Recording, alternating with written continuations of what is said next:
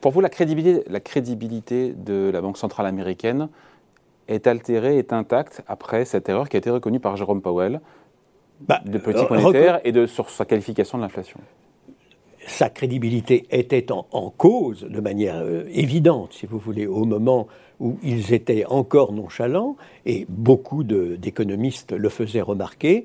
Ils ont changé.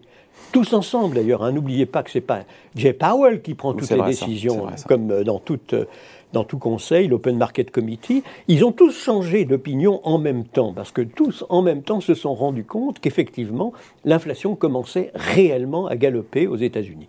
Et donc, ils ont dit, ben voilà, on change complètement de politique. Il, re- il reste extrêmement crédible. Personne ne, ne considère que la Fed euh, euh, n'existe plus et qu'on n'a plus à se préoccuper de ce qu'elle décide. Euh, Elle est plus crédible que jamais de ce point de vue. Le problème, c'est de mesurer sa crédibilité sur les anticipations d'inflation à moyen terme.